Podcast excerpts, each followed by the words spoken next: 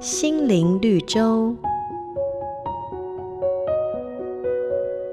有个年轻人总觉得自己老婆长得不体面。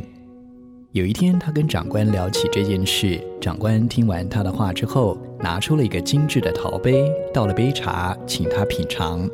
年轻人喝完之后大赞：“真是好茶啊！”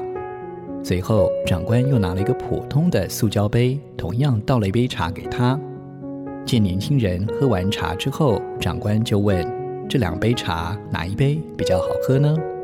年轻人回答：“您前后给的是一样的茶，当然一样好喝喽。”长官听完之后笑了笑，说：“喝茶的重点不在于杯子是否漂亮，乃是在于茶杯里面装着的东西。人不也是这样吗？”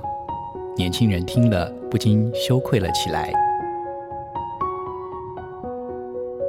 在圣经里面有一句话是这么说的：“不可按外貌断定是非，总要按公平断定是非。”朋友们，反观我们自己，是否也经常落入用外貌去衡量一个人的好坏与价值呢？本节目由好家庭联播网。台北 Bravo FM 九一点三，台中古典音乐台 FM 九七点七制作播出。瑞园银楼与您共享丰富心灵的全员之旅。